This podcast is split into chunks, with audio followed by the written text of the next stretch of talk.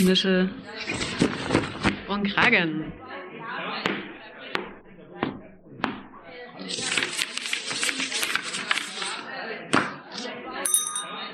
Ruhe bitte. Hier ist euer Podcast Nischel und Kragen von Arbeit und Leben Sachsen. Willkommen, liebe HörerInnen. Hi, ich bin Anna. Und ich bin Christine. Wir nehmen euch heute mit auf unsere Reise durch Sachsen, die wir angetreten sind, um die Kommunalpolitik besser zu verstehen. Ihr habt euch eben dazu entschieden, euch ein sehr lebhaftes Interview anzuhören, das euch hoffentlich mitreißt mit Abdulaziz Bashuri. Er ist Mitglied des Integrations- und Ausländerbeirates der Stadt Dresden. Wir möchten darauf verweisen, dass die Aussagen Meinungen und politische Einstellungen der Interviewten widerspiegeln und nicht notwendigerweise mit jenen des Vereins Arbeit und Leben e.V. übereinstimmen.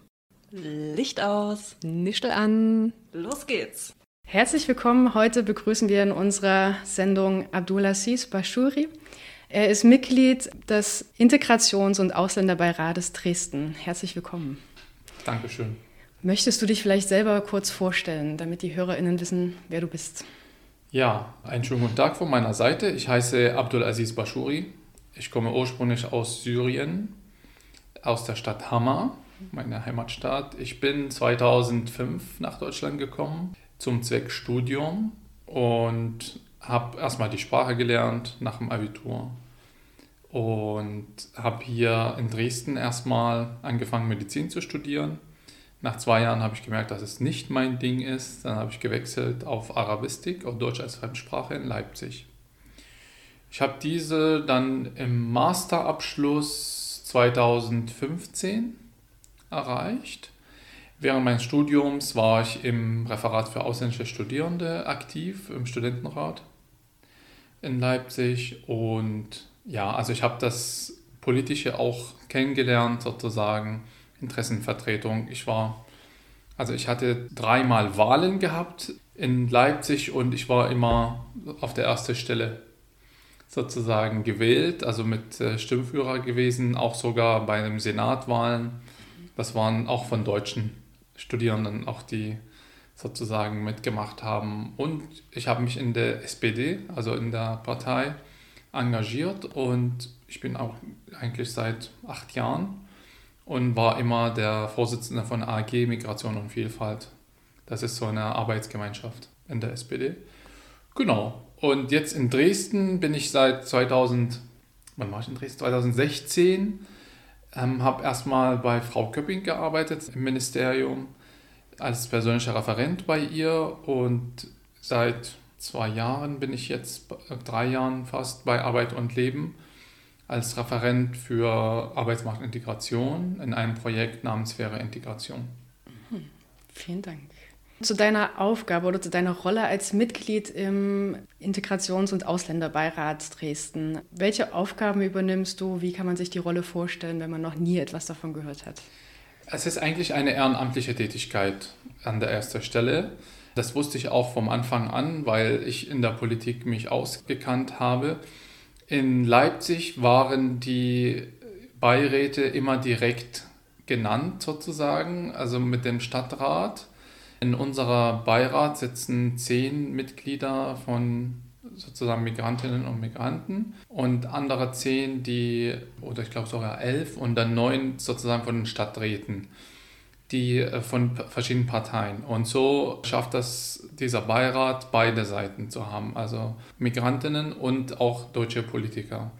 Die Migranten werden gewählt und die Stadträte natürlich auch, aber die werden dann von ihren Parteien genannt und die entsandt. Wir bekommen in dem Beirat, also so, damit Sie sich das so vorstellen, in dem Beirat bekommen wir zu unserer Sitzungen immer eine Vorlage eine Tischvorlage, wo sozusagen Bescheide, die, bevor die dem Stadtrat gezeigt werden, entschieden werden, dass wir beraten darüber. Also wir entscheiden nichts und wir bemühen uns natürlich, dass wir eine Rolle dabei spielen, aber eigentlich spielen wir nur eine beratende Funktion. Wir haben keine Stellen, also wir haben keine Geschäftsstelle sozusagen, und dadurch ist jeder sein Engagement frei. So, also wie jeder sich sozusagen findet. Und ich habe mir das so vorgenommen, dass ich sozusagen die Brücke und die Verbindung zwischen arabischen Community, die, mit dem ich ja sehr viel unterwegs bin, und der deutschen in dem Sinne, und zwar die Stadträte, also eher auf politischer Ebene und versuche immer die Vereine zu unterstützen bei ihrem Vorhaben, so die hier sind oder die noch keine Vereine haben, dass ich sage, okay, kommt, also ich kann euch dabei helfen, baut einen Verein auf und da können wir schauen, wie ihr sozusagen euch engagiert in Deutschland. Und somit ist das so entstanden, also das finde ich sozusagen als meine Aufgabe. Und wir haben immer die Möglichkeit bei den Vorlagen, diejenigen vom Stadt, von der Stadtverwaltung, die das vorstellen, also wie zum Beispiel ein Konzept, Integrationskonzept bis 2026, ab 22 bis 26 ist das dann, wird vorgelegt bei dem Stadtrat und wir beraten so drüber und deswegen, da kommen unsere Impulse und wir sagen, okay, ich kenne mich aus im Arbeitsmarkt, Integration, Thema, deswegen würde ich da mir wünschen, dort mir wünschen und ja, einer meiner Wünsche ist natürlich, dass die Migranten und Migranten eine große Rolle spielen in der Stadtverwaltung, wo immer die Antwort auf meine Nachfrage kommt, dass drei Prozent, wenn überhaupt, mit Migrationshintergrund in der Stadt arbeiten, Dresden.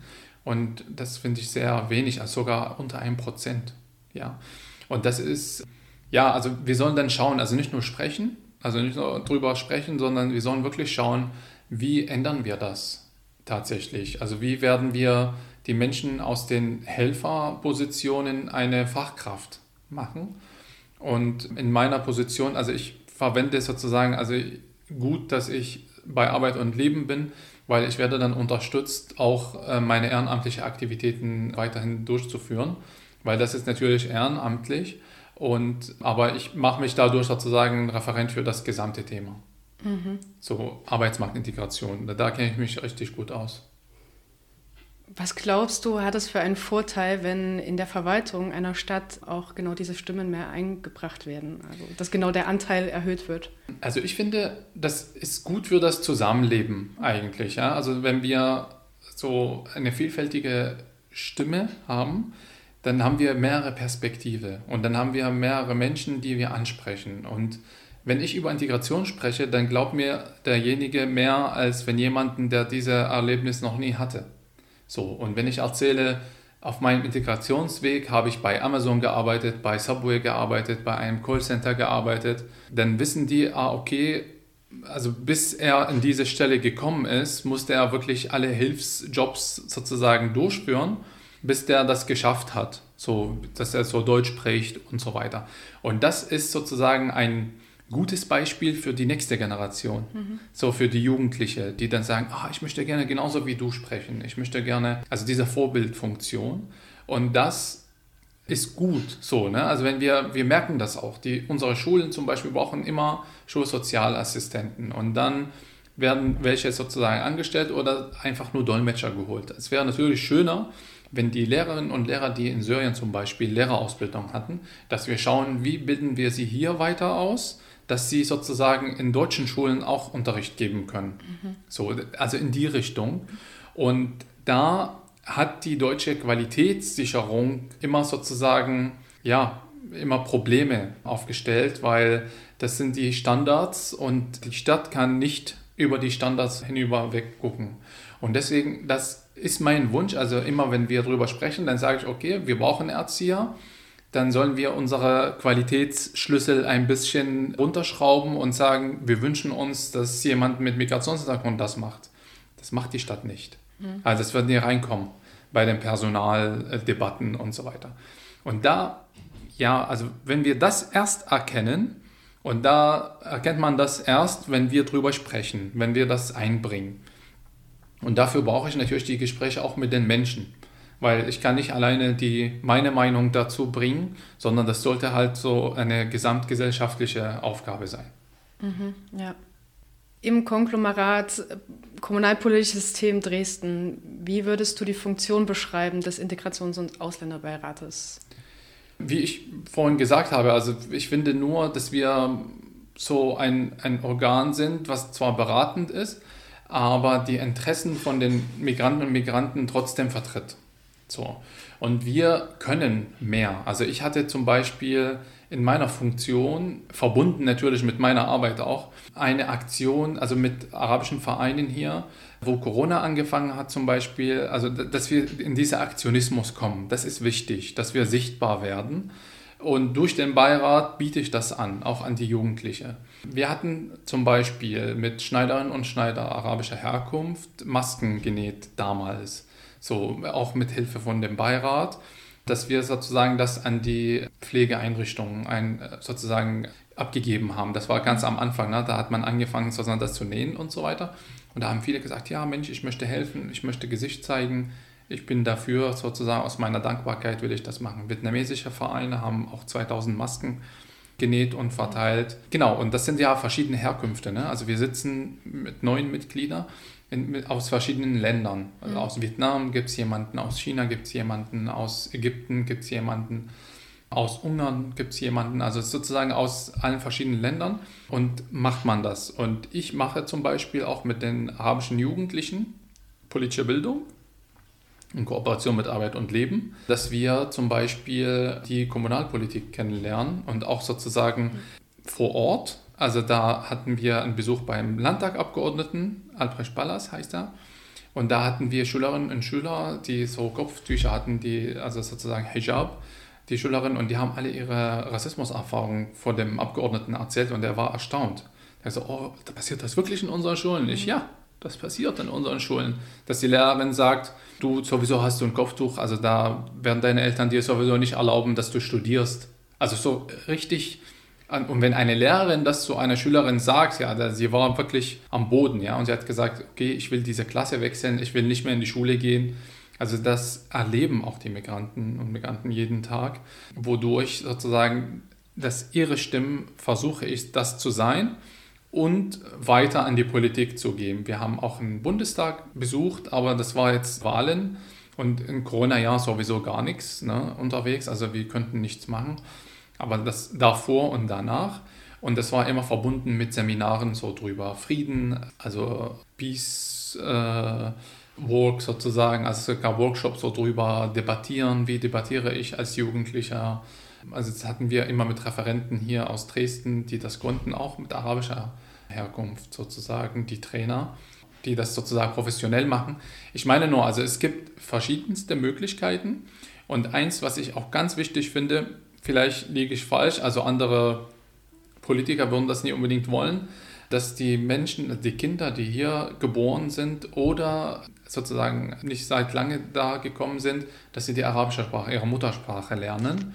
Und da arbeite ich auch dran, habe das mit der Ausländerbeauftragte der Stadt Dresden sozusagen von beiden Seiten, dass wir jetzt einen Engagementstützpunkt haben für die arabische Vereine, also für fünf Vereine und das in Kooperation mit Volkshochschule. Das heißt, die, die haben jetzt einen Platz, wo über 100 Kinder Arabischunterricht bekommen. Und die Stadt unterstützt sie mit dabei. Also ich habe die Stadt sozusagen mitgeholt, hat gesagt, hier Stifte, Hefter und so weiter, das wäre so schön. Unter ihnen sind noch Zahnbürsten, die auch demnächst sozusagen von einem syrischen Arzt hier in, in Dresden, der das sozusagen gespendet hat, hat gesagt, hier kannst du gerne an die Kinder abgeben. Ich meine nur, ja, also es ist gut, wenn wir eine Hand sind, wenn wir alle zusammenarbeiten, auch von allen Seiten, damit das den Zusammenhalt hier in dieser Stadt auch stärkt. Das ist ja auch die Idee der Demokratie letztendlich. Genau. Ja. Wie kann man sich aber praktisch so die Arbeit des Beirates vorstellen? Also wie, wie kommuniziert ihr untereinander? Wie arbeitet ihr zusammen? Mhm. Wie gesagt, also es sind halt verschiedene Herkünfte, sage ich mal. Das Problem ist, dass wir ehrenamtlich dabei sind. Also jeder hat sozusagen seine Arbeit und jeder hat seine Familie, jeder hat jeder schaut, wo verdiene ich mein Brot, ja. Und dadurch kann man nicht erwarten, dass jeder sozusagen so viel Zeit verbringt mit dem Thema. Die versuchen meistens, jeder für seine Community da zu sein und jeder sozusagen für die Leute, die er kennt. Und ja, da kommen Beschwerden über Ausländerbehörde, kommen Beschwerden über, keine Ahnung, Und dann sagen die, ja, dann müssen wir mit dem Ausländerbehörde. Und ich muss sagen, also wirklich, wir haben einen sehr guten Kontakt zu dem Chef von der Ausländerbehörde, Herr Hache, der auch direkt äh, sagt, schreib mir die Fälle, ich bearbeite das. Mhm. Also wir sind sozusagen wirklich die Verbindung so bei, bei solchen Problemen. Und die sind viel, leider. So, weil das geht dann immer, dass es schnell gehen sollte. Ne? Also, dass jemanden sein Arbeitserlaubnis kriegen soll, wenn das in Ausländerbehörde ist und so weiter. Aber da, dass wir zusammen irgendwas machen, es ist weniger, würde ich sagen. Also jeder macht sein Ding. So. Wir haben jetzt am 13. November nochmal unsere Klausur. Also wir werden zusammensitzen nach meinem Aufruf, weil das war jetzt in den letzten Jahren nicht der Fall wegen Corona. Und da habe ich gesagt, ja, wir müssen uns wirklich Ziele setzen und sagen, was machen wir, was ist unser Ziel. Unser Vorsitzender versucht immer Statements zu geben, wenn irgendwas passiert. Der wird dann eingeladen, immer sozusagen bei CSD e.V. zum Beispiel, also hier, wo es das in Dresden war, dass er sozusagen dort eine Rede hält. Also unsere Präsenz. Marwa Sharbini Park ist jetzt neu in Dresden, das über den Stadtrat sozusagen passiert wo wir das begrüßt haben. Aber wie gesagt, wir sind am Ende nur Begrüßer oder ja und nein. Aber ansonsten, es nutzt nichts sozusagen. Also es gab zum Beispiel Dresden so einen sicherer Hafen zu machen. Da gab es den Antrag drüber, der kam zu uns und wir haben natürlich alle beratend. Das ist ja natürlich mit Ja bestimmt alle, aber im Stadtrat haben die mit Nein. Wegen ein paar Stimmen von der CDU sozusagen, die Nein gesagt haben und dadurch ist das eskaliert und nicht zugestimmt worden. Also ich meine nur, also wir können ja sagen, wenn der Tag lang ist, aber trotzdem wird das nicht gemacht. Mhm. Du hast schon ein bisschen angesprochen, die Kommunikation, Zusammenarbeit mit anderen Institutionen der Kommunalpolitik, der Verwaltung zum Beispiel. Wie kann man sich das zum Beispiel nochmal besser vorstellen? Also es kommt ein Problem und ihr geht dann in Kontakt oder ja mhm. genau, wie sieht das aus? Wie gesagt, also wir versuchen durch so ein Konzept zum Beispiel, was die Ausländerbeauftragte bearbeitet in ihrem Büro, wir versuchen das einzubringen, dass wir sozusagen die Kommunikation herstellen. Also dass es einen Ausschuss gibt, dass es ein Joe-Fix gibt. Ja? Also dass wir sozusagen das ist nur Versuchung. Ne? Also es ist halt am Ende, ja, ob das passiert, weiß keiner. Aber in meinem Bereich weiß ich zum Beispiel, dass ich jeden Monat im Kontakt bin mit, mit Arbeitsamt, also sozusagen mit äh, Agentur für Arbeit, mit Jobcenter. Und das durch meine Arbeit in meinem Projekt wäre Integration, IQ-Netzwerk und Arbeit und Leben. Wir sitzen alle an einem Tisch und sprechen zusammen und sagen, hier, es gibt solche Fälle, wie gehen wir damit vor und so weiter. Und das also wenn das sozusagen auch auf Stadtebene passiert, aber mit den Schulen, weil das ist halt eine, eine Riesenbaustelle, dann, ist es nicht, dann haben wir was erreicht. Aber wann? Das ist halt eben die Frage. Mhm. Und sobald, also solange wir keine Geschäftsstelle haben, also keine Mitarbeiter haben, die das vorbereiten, die die Verwaltungsakt sozusagen noch verwalten, wird es, glaube ich, nicht passieren. Es wird wie auf eigene Faust dann. Ne? Also wenn das dann klappt, dann klappt es, wenn nicht, dann nicht. Bei dem Jobfix ist auch jemanden von Ausländerbehörde zum Beispiel. Ne? Aber es geht, wie gesagt, nur äh, so auf die Initiative von IQ-Netzwerk gewesen, dass man sozusagen dieser Jobfix hat. Ja. Aber auf Stadtebene weiß ich nicht, ob es sowas gäbe, aber ich glaube eher nicht. Weil wir treffen uns ja einmal jeden dritten Monat oder zweiten Monat vor der Stadtratssitzung und Stadtratssitzung findet dann zwei Tage oder drei Tage danach. Unser Recht ist, also wir haben Rederecht zum Beispiel. Wenn ein Thema den Migranten, Migranten betrifft, dann kann man auch als Sachkundiger sozusagen mit dabei sein, eingeladen werden und zu dem Thema sprechen. Also Sie können uns immer einladen, die mhm. Stadt. Ob Sie das tun, also ich wurde bis jetzt noch nie eingeladen. Könntest du aber auch selber sagen, okay, ich habe ein Bedürfnis, diesmal zu sprechen? Ja, und das mache ich immer. Also das ist in der Sitzung sozusagen und dann diskutiere ich mit demjenigen, der da kommt. Und meine erste Frage, wie viele Migranten arbeiten in Ihrer Abteilung? Oh, hm, lass mich überlegen. Es geht auf null oder zwei oder ein. Mhm. Ja, weil man merkt das, man weiß das auch. So. Mhm. Und das wird aber nicht passieren. Das, das ist mein Problem, was, was mich ärgert. Das wird nicht von alleine passieren am Ende. Ne? Also es wird nicht von alleine passieren, dass sie Menschen mit Migrationshintergrund einstellen. weil die immer sagen, oh, da fehlt dieser Abschluss und da fehlt dieser Abschluss und der hat keinen Master und der hat keinen Bachelor in dem Punkt und, und, und, ja. Dann werden wir immer sagen, oh, uns fehlen die Fachkräfte, uns fehlen die Erzieher, uns fehlen die Pfleger. Was sind Erfolgsgeschichten des Beirates, die du selbst miterlebt hast oder was vielleicht auch deine Initiative mit passiert ist? Also wie gesagt, diese Arabischkurse, hm? das ist sozusagen das Allerwichtigste, weil das mir eine Herzensangelegenheit, dass die Menschen, also dass die Kinder jetzt ihre Sprache kostenlos hier lernen können in Dresden und dass sie sozusagen auch ihre Aktivitäten machen. Und wie gesagt, in Kooperation habe ich das geschafft, dass auch Jugendliche politische Bildung erfahren. Ja, also dass sie sozusagen hier wissen, dass es einen Landtag gibt, dass es einen Bundestag gibt, wie werden die gewählt, was ist ihre Aufgabe, das ist sozusagen, wie, wann wählt man, was sind die Wahlen in Deutschland. Ja, also das ist sozusagen das Wichtigste, was ich mitnehmen konnte und meine Kontakte sozusagen verbreitet hat, weil das habe ich dann direkt mit der Ausländerbeauftragten der Stadt Dresden, Frau Winkler, und ihrem Büro sozusagen bearbeitet. Und ja, sie haben das sozusagen verfolgt bis zum Ende, bis das jetzt erfolgreich ist. Ich wünsche mir natürlich, dass alle die Möglichkeit haben, also nicht nur die und auch, dass die Schulen bei uns langsam das auch anbieten. Wir haben ja so viele Menschen, die vom Jobcenter leben, also arbeitslos sind. Kommen wir die alle doch, wenn die Arabischlehrer waren in Syrien, dass sie hier die Sprache zum Beispiel unterrichten. Wie kann man sich denn die Kommunikation zwischen euch und den Personen, den ihr vertritt, direkt vorstellen?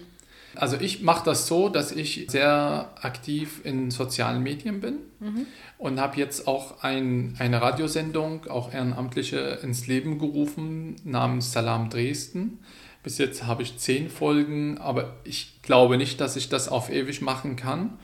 Und so durch habe ich dann direkten Kontakt zu den Menschen. Also sie schreiben mir in Facebook und sagen, hier, ich habe das Problem, wo kann ich da Hilfe bekommen?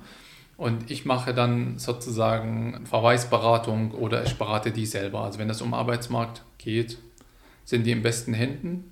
Wenn das um soziale Beratung geht, dann verweise ich auf Ausländerrat. Das ist nicht Beirat, sondern Rat. Das ist ein mhm. e.V. Und die haben auch, also wir haben sehr gute Zusammenarbeit mit ihnen. Die haben auch Afrobar e.V. Also es gibt sehr viele Vereine, die hier sozusagen aktiv sind und Mitarbeiter dafür haben und die verweise ich an die und die bearbeiten das. Ja, also diese Vernetzung ist wichtig und mhm. dadurch erfahren die Leute, ah, okay, ich habe mal gehört, Aziz hat das gemacht oder hat es gesagt. Und ja, wie gesagt, es geht alles über Facebook. Also Salam Dresden, die erste Folge hat jetzt über 4000 Zuschauer erreicht.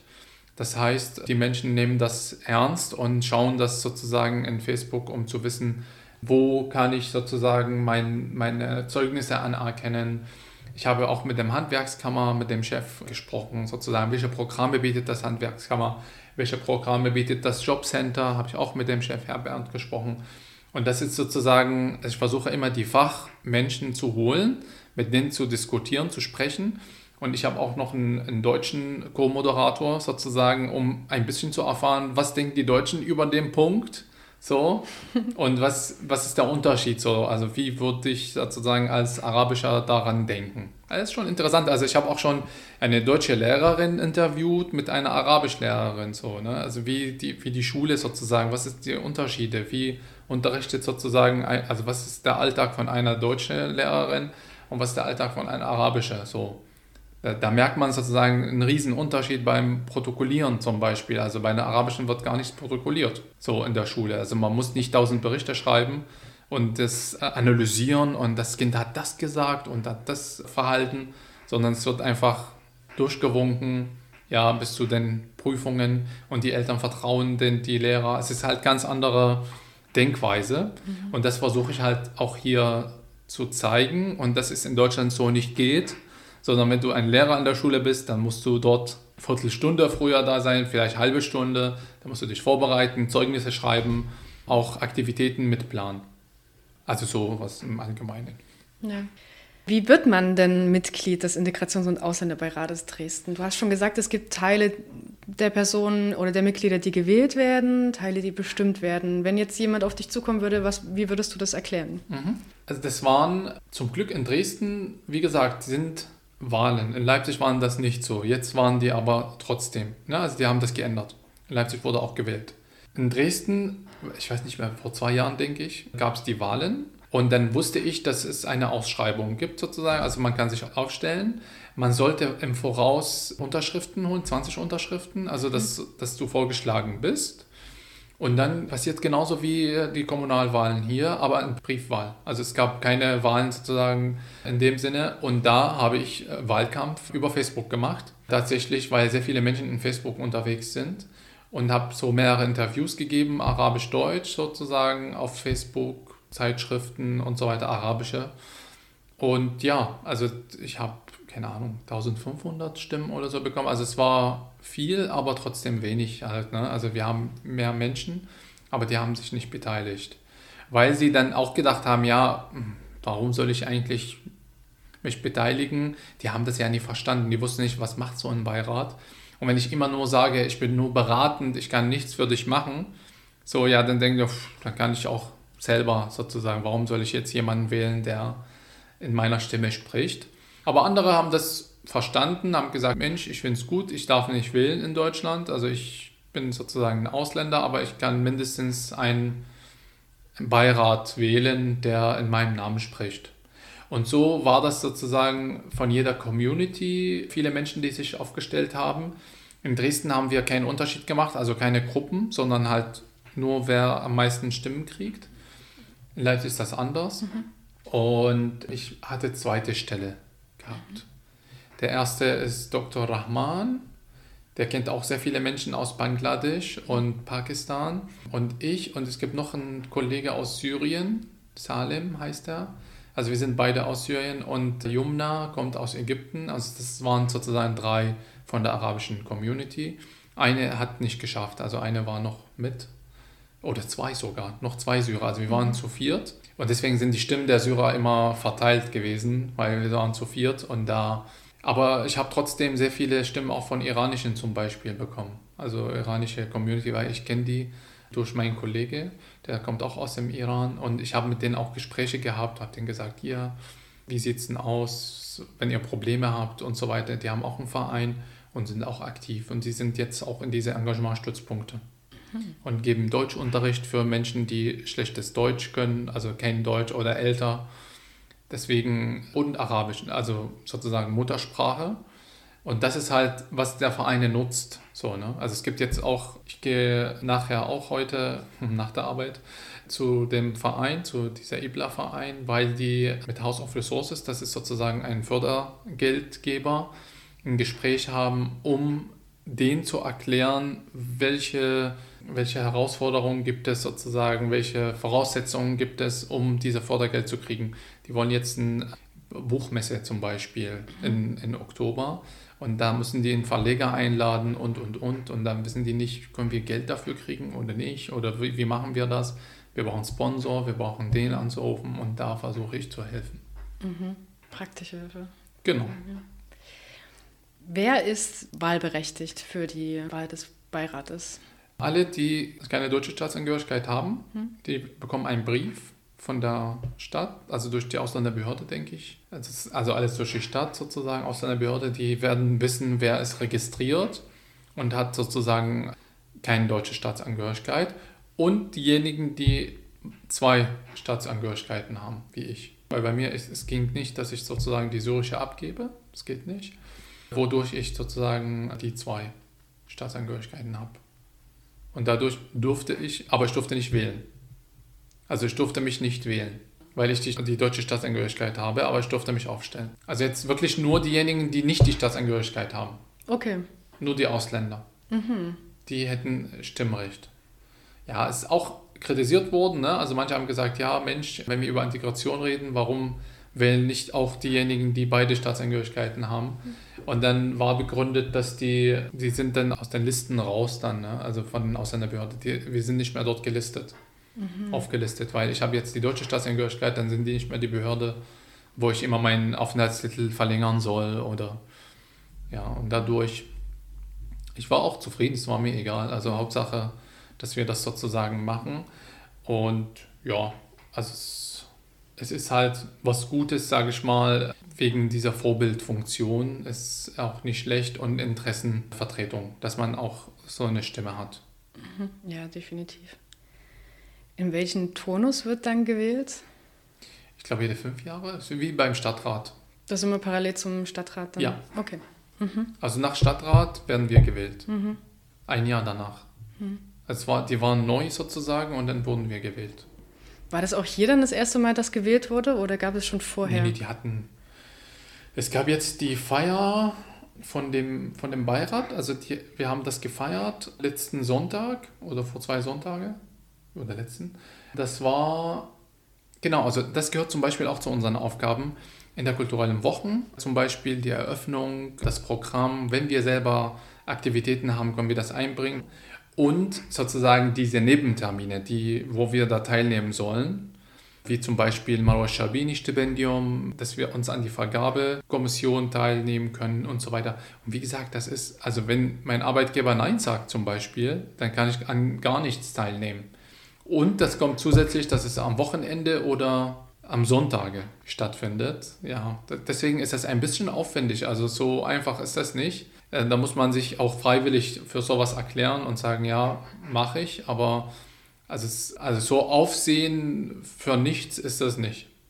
Wie viel Zeit nimmt es von deiner Zeit in Einspruch? Ungefähr? Na, wie gesagt, also mindestens, ich sage mal, also mindestens fünf Stunden die Woche. Mhm mindestens, weil, außer wir haben eine Sitzung, ne, das sind auch fünf Stunden. Und ich muss vorher auch die Vorlage hm. äh, lesen und es sind manchmal 60 Seiten. Oh ja. Ne, also das muss ich dann nochmal lesen und wissen, ja, bin ich jetzt ja oder nein, bevor ich abstimme. Welche Fragen habe ich an den Personen und so weiter. Also es nimmt schon Zeit in Anspruch. Und deswegen kann ich verstehen halt so, ne, also wenn, wenn wir uns an mehrere Ausschüsse beteiligen wollen, das würde einfach nicht gehen. So, ne? Also weil wir kritisieren das, also ich zumindest, dass wir nicht, also wenn die Stadt zum Beispiel irgendwelche Strategie entwickeln will, sie können natürlich auf unser Wissen zurückgreifen, aber wenn sie das machen, dann wäre das in meiner Arbeitszeit. Das ist halt das, der Konflikt dann, ne? Dann können wir das nicht machen. So, ne? Weil die machen das wahrscheinlich, keine Ahnung, Donnerstag 13 Uhr. Also wir haben jetzt am 3. November, habe auch mein Chef geschrieben, am 3. November bearbeiten wir das Konzept für das, also die Integrationskonzept. Ich hatte die vorhin vor mir liegen gehabt. So, und dadurch sind verschiedene Panel und das geht um 10 Uhr los. Also von 9 bis keine Ahnung. Und deswegen es überschneidet sich mit meiner Arbeit und natürlich kriege ich ein grünes Licht von meiner Arbeit, aber ja, für andere, die zum Beispiel äh, freiberuflich unterwegs sind, da werden die jetzt nicht unbedingt Zeit haben, an dieser Integrationskonzept zu, teilzunehmen. Da muss man das halt in seiner Freizeit machen. Und schreiben und schicken. Und das machen die wenigsten. Mhm. Leider. Ja.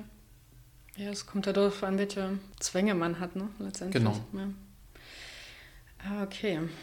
Sind die äh, Sitzungen hier des Beirates öffentlich, sodass man. Ja. ja. Die sind öffentlich.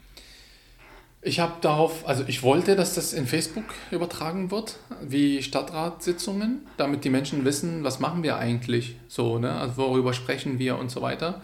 Das hat die, das hat eigentlich, ich glaube, ich will das niemand vorwerfen, aber es hat die Stadtverwaltung abgelehnt mit der Begründung, dass es trotzdem interne Berichte besprochen werden und dass man, wenn man, das ist ja öffentlich, dann kann man dorthin kommen und sitzen und zuhören, wenn man das will. Weil das kostet auch Geld. Da muss man über einen Fernseher, denke ich, machen. Also so hier Sachsen-Fernseher oder so. Das macht so der Stadtrat. Und jede Sitzung wird Geld kosten, das zu übertragen, also die Technik. Und die haben gesagt, naja, so viel Geld haben wir nicht. Mhm. Dass, dass ihr das noch trägt. Aber ich finde es nicht schlecht, weil, wie gesagt, da hätten viel Jugendliche zum Beispiel, die Interesse haben, Studenten, die Interesse haben. Mhm. Da hätten die gesehen, ah, okay, darüber sprechen die, aha, darüber diskutieren sie. Und vielleicht wollen die sich selber einbringen in die Zukunft, ja. was mein Wunsch ist. Mhm, ja. So, ne? dass wir sozusagen Führungskräfte ausbilden. Und das versuchen wir jetzt mit Arbeit und Leben und dieser arabische Vereine zu machen dass diese, diejenigen, die jetzt seit zwei Jahren immer solche Weiterbildung oder solche Workshops haben über Führungsstrategien, Werte, Demokratie, dass sie dann sich selber beteiligen an die Prozesse. Mhm. Da sprichst du auch schon direkt ein sehr wichtiges Thema an. Also so aus unserer Sicht ist es ja auch im Endeffekt eine Gruppe der Bevölkerung, über die so heiß diskutiert wird, die so ein zentrales Thema in unserer Politik auf Bundes-, Landes- und Kommunalebene sind, aber selber teilweise keine Stimme haben, wenn es um das wichtige Instrument der Wahlen geht, durch Staatsbürgerschaften beispielsweise. Also sie sind Teil der Politik im Sinne, wie darüber kommuniziert wird, aber können begrenzt mitreden. Aber welche Möglichkeiten der politischen Teilhabe gibt es für Personen, Migrantinnen sogenannte, aus deiner Sicht? Also ich habe es von null an versucht, das zu machen. Und dann habe ich sozusagen festgestellt, man kann zum Beispiel in, in der Schule als Schulsprecher oder Klassensprecher sozusagen sich einbringen. Das würde gehen. Das wird nicht auf die Staatsangehörigkeit geschaut in der Universität, bei Studentenrat zum Beispiel, da kann man sich auch aufstellen als Migrant, als Ausländer bei Referat ausländische Studierende. Und dann kommt über die Stadt und die Parteien. Also ich weiß nicht, wie das in anderen Parteien ist, aber in der SPD war das möglich. Ich war auch Syrer. Ich bin dann später eingebürgert worden. Ich konnte mich nicht natürlich aufstellen für Stadtrat oder für Landtag oder Bundestag, aber trotzdem war ich der Sprecher von den Migranten und Migranten, die eigentlich auch die Staatsangehörigkeit hatten, aber mir diesen Posten anvertraut haben und gesagt haben, hier, du weißt schon über Themen, du hast die Verbindung mit Friedrich-Ebert-Stiftung zum Beispiel.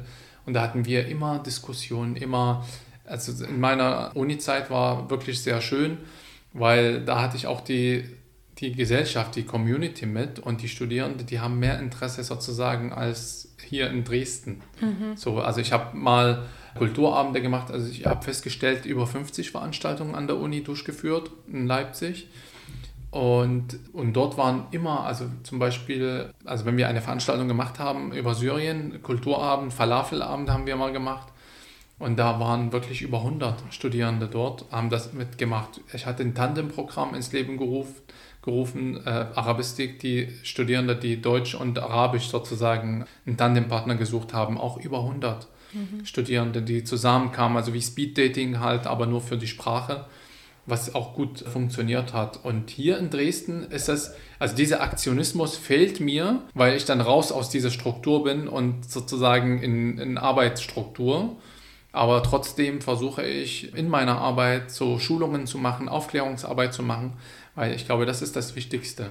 Aufklärungsarbeit, um beiden Seiten mitzunehmen. Und auch wenn die Deutschen halt über, über Arbeit diskutieren oder sozusagen falsche Behauptungen, was die AfD gerne verbreitet, da habe ich immer sozusagen ein Gegenargument, weil ich informiert bin und weiß, okay, das stimmt nicht, was sie erzählen. So, ne? Und da kann ich das auch belegen und sagen, hier, wir haben so viele Menschen, die hier Ärzte, ohne die unsere Krankenhäuser jetzt in Corona-Krise zusammengebrochen wären. Ja? Und, aber so reden wir nicht, so, ne? also so Auge um Auge sozusagen, sondern wir sind hier zusammen, wir möchten zusammen leben. Und die Ärzte, die hier sind, auch, wir, ich treffe mich mit ihnen dann so ständig, also wir haben über 20, 30 Ärzte in Dresden. Und da treffen wir uns mal auf einen Kaffee oder auf eine Shisha sozusagen hier in der Neustadt. Und dann diskutieren wir auch über Politik. Und dann weiß ich von ihnen, ah, okay, das ist gerade ein Thema zum Beispiel. So. Und wünsche mir natürlich, dass wir so eine Plattform haben, so Dialog auf Augenhöhe zum Beispiel, dass wir von beiden Gesellschaften Menschen haben, die dann diskutieren und zusammensprechen. Aber es ist natürlich aufgrund, wer soll das organisieren, wo soll das stattfinden, Corona-Regeln, so, ne, die Maßnahmen. Und ja, also wir haben mit anderen Sachen zu tun. Und deswegen habe ich auch immer versucht, zum Beispiel durch meine Funktion im Beirat, das, was die Stadt veröffentlicht hat, im Deutschen ins Arabische zu übersetzen und sozusagen in einer Form Videos zu erklären. Was ist Coronavirus? Was passiert, wenn, wenn, wenn? Was macht jetzt die Stadt? Welche Maßnahmen haben wir ergriffen? Und es ist auch auf meiner Facebook-Seite zu hören und zu sehen, halt verschiedene Videos. Habe drei Videos gemacht. Genau, also in die Richtung. Und jetzt auch bei der Impfung zum Beispiel, ich bin für die Impfung und versuche auch, dass, dass die Menschen, es gibt welche, die dagegen sind, klar, also es ist halt ihre Meinung, auch die Deutschen, das Gleiche. Aber ich habe einen Aufruf auch gemacht mit dem Gesundheitsministerium, in Arabisch und Deutsch sozusagen als Vertreter der arabischen Community, dass sie die zu motivieren, sich zu impfen. Mhm. Also es deckt alles ab so, ne? Also mhm. ich bin in allen Bereichen sozusagen und ja, dadurch kann ich nicht nur sagen, ich bin nur für den Bereich, sondern ich bin für alle Bereiche, also Arbeit und Leben halt so. Deswegen passt das schon.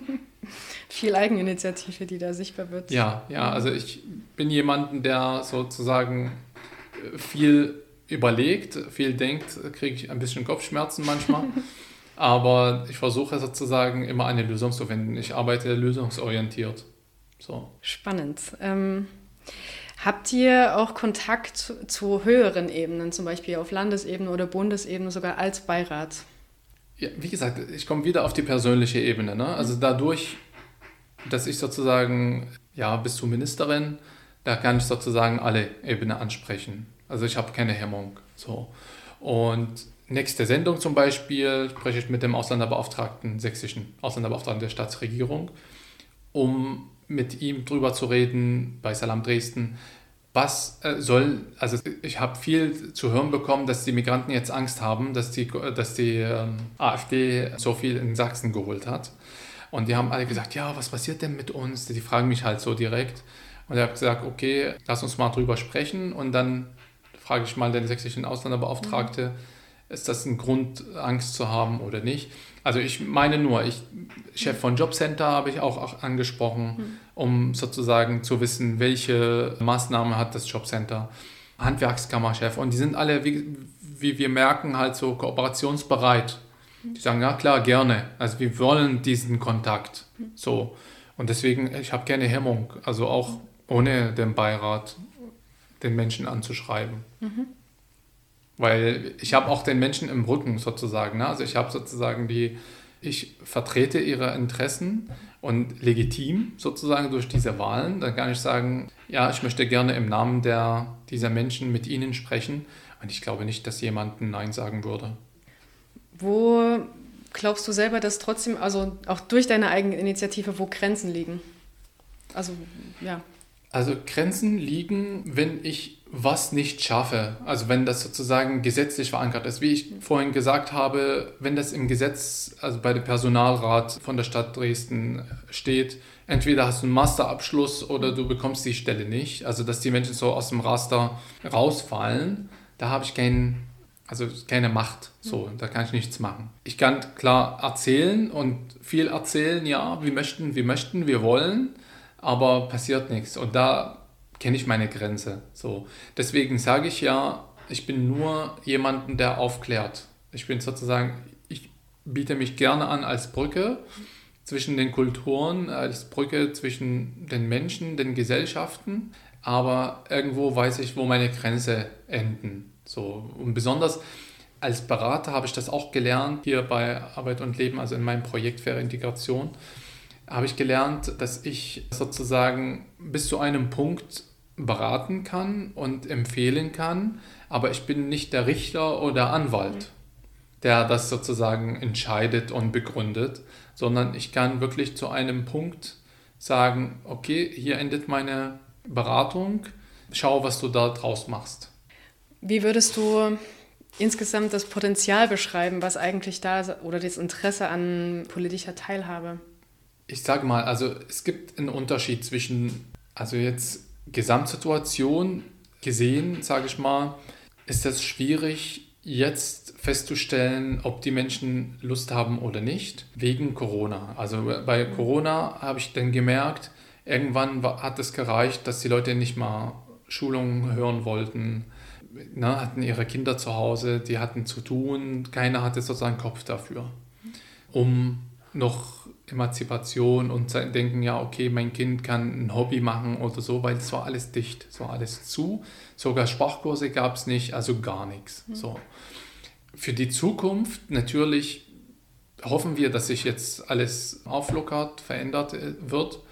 Und wir brauchen nur das durch Aufklärung wiederum den Menschen zu erklären, dass hier wirklich durch Organisationen, durch Vereine durch geregelte Arbeit, ehrenamtliche Arbeit, was erreicht wird. dass es sozusagen nicht immer ein Einzelfall bleibt. Das ist halt sozusagen das Wichtige zu wissen. Das wissen viele nicht.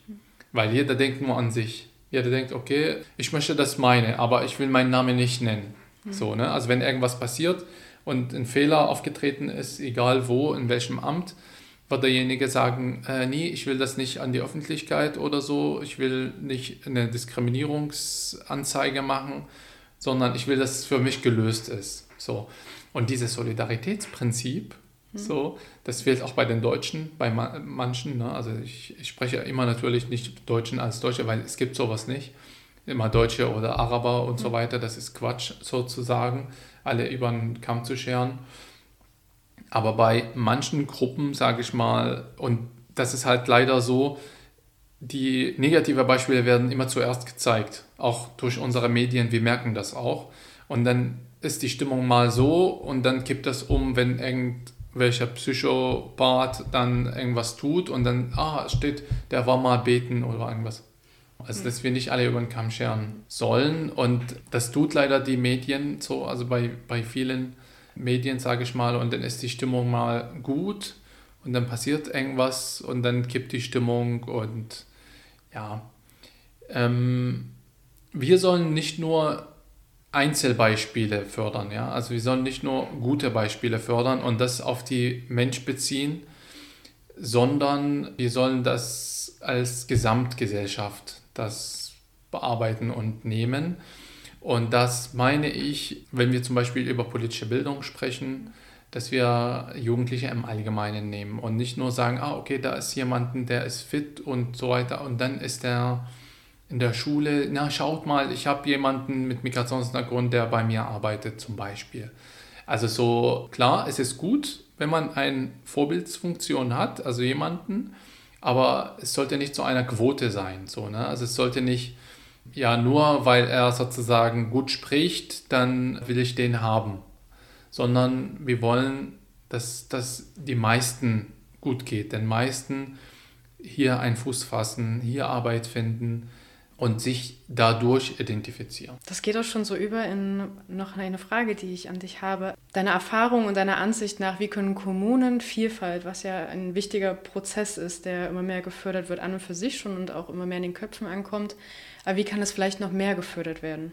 Ich sage immer, das fängt in der Schule an. Also das wünsche ich mir, dass man in der Schule mehr Demokratiebildung hat, also so mehr Seminare, mehr Debatten, mehr diskutieren, mehr miteinander kommt und ja, also diese Dialoge, die ich erzähle, dass man das dann sofort merkt, dass es keine Aufwände mehr gibt innerhalb einer Schule. So. Also für mich ist wirklich die Schule, Universität, das sind halt sozusagen die besten Medium, so, ne, dass wir den Menschen erreichen. Und darüber hinaus dann in der Gesellschaft durch die Vereine und so weiter. Da erreichen wir viele Menschen. Genau, also Kommunalpolitik, wie gesagt, fängt dort an und endet nicht, weil äh, wir freuen uns jetzt, dass sozusagen eine Bundestagabgeordnete mit arabischem Hintergrund im Bundestag sitzt. Allerdings ist es sozusagen wichtig und gut, dass diejenige trotzdem in Kontakt ist mit der arabischen Community und bleibt in Kontakt. Und das fördert, dass die Integration, die keine Einbahnstraße ist, dass sie die Integration sozusagen als Zusammenleben versteht und ihrer Wahlkreis beide Menschen zusammenbringt. Weil das dann ist es gut, dass wir jemanden vielfältig haben. Aber wenn sie genauso macht, was ein anderer Bundestagabgeordneter machen würde, dann ja, dann ist das Thema doch nicht angesprochen. Dann ist das Thema wieder keine Ahnung, dann äh, wieder in der nächsten Bundestagwahl und gesagt, ah, wie viele haben gearbeitet? Ah, das sind aber eine Million, die nicht gearbeitet haben, dann ist Integration gescheitert. So, und das kann man nicht so messen. Also Integration misst man nicht mit, wie viele Menschen haben gearbeitet, sondern das sind halt Menschen, die zu uns hergekommen sind, geflüchtet und jeder hat natürlich seine Bedürfnisse, jeder hat seine Denkweise, jeder hat seine Qualitäten mitgebracht und ja, und diese Studien, ob eine Drittel oder zwei Drittel arbeiten und so weiter, also es ist, also ich finde, das ist der falsche Weg. Das so zu definieren. Und wenn wir die Menschen wirklich nur als Geld sehen, als Arbeitskräfte sehen, dann ist das nicht der richtige Sicht.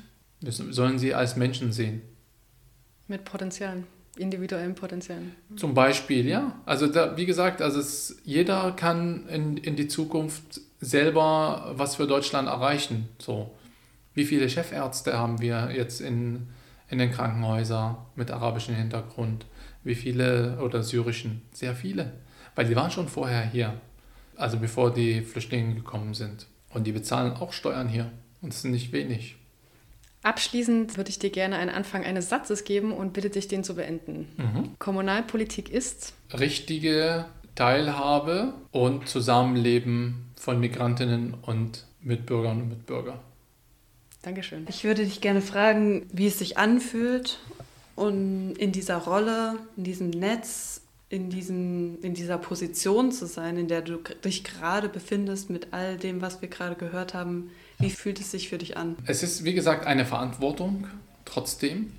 Es fühlt sich gut an, weil ich freue mich sozusagen, wenn ich was erreiche für die Menschen. Und besonders sozusagen, besonders, dass es auch meine Wille ist.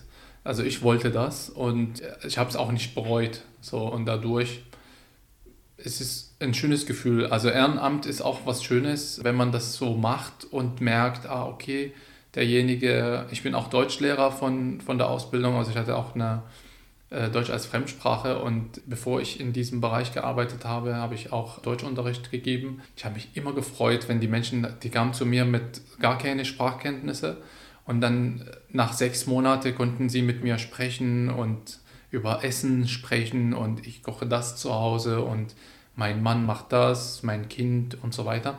Also ich freue mich in meiner Rolle, wenn ich helfen kann. So. Und das fühlt sich halt ver verantwortlich an, also es ist äh, eine große Verantwortung und gleichzeitig zeitintensiv, wo ich dann denke manchmal, ja, muss das sein, aber das muss wahrscheinlich sein. okay. Ist dir noch etwas wichtig, was du gerne mitteilen möchtest in Komplex Kommunalpolitik und Stimmen von MigrantInnen? Eigentlich nicht unbedingt, aber ich finde sozusagen durch die sozialen Medien, es ist äh, wirklich, also durch Podcasts, soziale Medien, deswegen sollen wir das halt gut nutzen, ähm, kann man wirklich viel erreichen, also viele Menschen erreichen und auch so Diskussionsanstöße machen, ähm, wo ich mir dann wünsche, dass die Kommunalpolitiker auch für die Meinung der Migranten und Migranten sich interessieren, obwohl sie sie nicht wählen. Weil nämlich bald können sie sie wählen. Ne? Also nach sechs Jahren ist das möglich, dass die Migranten und Migranten auch sich einbürgern, die einen Flüchtlingsstatus haben. Und das haben bereits viele gemacht.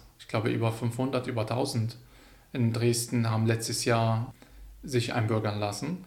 Und das sind 1000 Stimmen. Also so, wenn das sozusagen, ich finde es natürlich nicht unbedingt schön, äh, so dass man mit Stimmen erpresst oder sagt hier entweder oder. Aber wir merken, dass Politik gemacht wird, sozusagen, um Stimmen zu bekommen in Deutschland. So, ne? Also wer bekommt die meisten Stimmen, bildet eine Regierung. Wer bildet eine Regierung, hat sozusagen die Macht und kann Gesetze entwickeln. Und es gibt zum Beispiel, ja, das ist ein, ein guter Punkt, vielleicht wenn wir das dann zeitlich mit reinbringen können es gibt eine Regelung in Berlin, in Thüringen, in Hamburg und Bremen, dass die Geflüchtete, also sozusagen, dass die Menschen, die eingebürgert sind, ihre Familien, wenn sie für, ihre, für die Kosten aufkommen, dass sie ihre Familien nach Deutschland holen können. Und das gibt es in Sachsen nicht. Und das ist halt zum Beispiel ein Punkt, wo ich mich gezwungen fühle, um meine Familie selber zu sehen, weil meine Familie sind ja in Syrien noch, aber ich kann sie nicht sehen. Obwohl ich die Staatsangehörigkeit habe und ich kann nicht nach Syrien, dass es Krieg ist.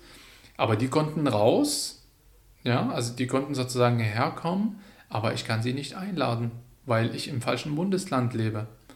So, und das ist in Deutschland. Also sowas sollte eine einheitliche Regelung geben, eigentlich. Und nicht nach der Stimmung von dem Innenminister. So. Und bei uns hier ist es nach der nach der CDU und dadurch ist das schwierig. So, dass wir, und das wird nicht passieren. Vielleicht in die Zukunft, wenn sich hier die politische Karte sich wechselt, ändert, vielleicht in der CDU selber, dass es Stimmen geben wird, dass sie sagen, Mensch, das ist doch menschlich, wenn wir das erlauben, weil das kostet den Staat überhaupt nicht. Das kostet sozusagen nur denjenigen, der sie herholt. Wenn, wenn sozusagen, wenn der Arzt ist oder wenn der Ingenieur ist und hat ein, ein, ein Gehalt, was sozusagen Hartz-IV-Satz entspricht für diejenigen, die hierher kommen, dann kann er das machen. Warum denn nicht? So. Und da versuche ich gerade sozusagen mit den Grünen, mit der SPD, mit den Linken bei uns im, im Stadtrat so drüber zu sprechen, wie kann man das auf Landesebene machen. Mhm. So, das wäre eine Herzensangelegenheit. Also ich hoffe, dass es passiert. Aber wie gesagt, die Zeit ist dann immer, ja, also, und das ist halt Eigeninitiative wiederum. Und es braucht Stimmen, es braucht Menschen, die dahinter stehen und es braucht auch die deutsche Gesellschaft. So, die dann Ja sagt. Aber die, wie, wie wir merken, sicherer Hafen wurde Nein gesagt zum Beispiel. Ja, muss mal schauen, also wie das dann demnächst wird. Aber das wäre halt ein Punkt, was äh, gerne sozusagen in Sachsen angesprochen sollte, weil viele wollen das, aber die wissen nicht, wie sie das äh, vermitteln, an wen sollen die das tragen. Ja. Ja, das ist das, was mir oft aufgefallen ist. Das ist oft so, ich möchte das gerne machen äh, oder das ist eigentlich ein wichtiger Punkt für mich, aber an wen soll ich mich wenden? Ich weiß es nicht. Genau, genau. Ja. Bei den Arabischen wissen die, an wen sie sich wenden. Und deswegen ist mein Facebook nur am Anfragen. Kann ich dich was fragen? Ja. Respekt. Ja. Danke. Ja. Mega fetten Respekt. Mhm. Uns hast du auch geholfen. Super, ja, sehr gerne. An dieser Stelle wollen wir uns herzlich von euch verabschieden und uns noch einmal bei unseren interviewten Personen bedanken. Es gibt noch jede Menge andere Interviews mit Nische und Kragen. Hört gern rein.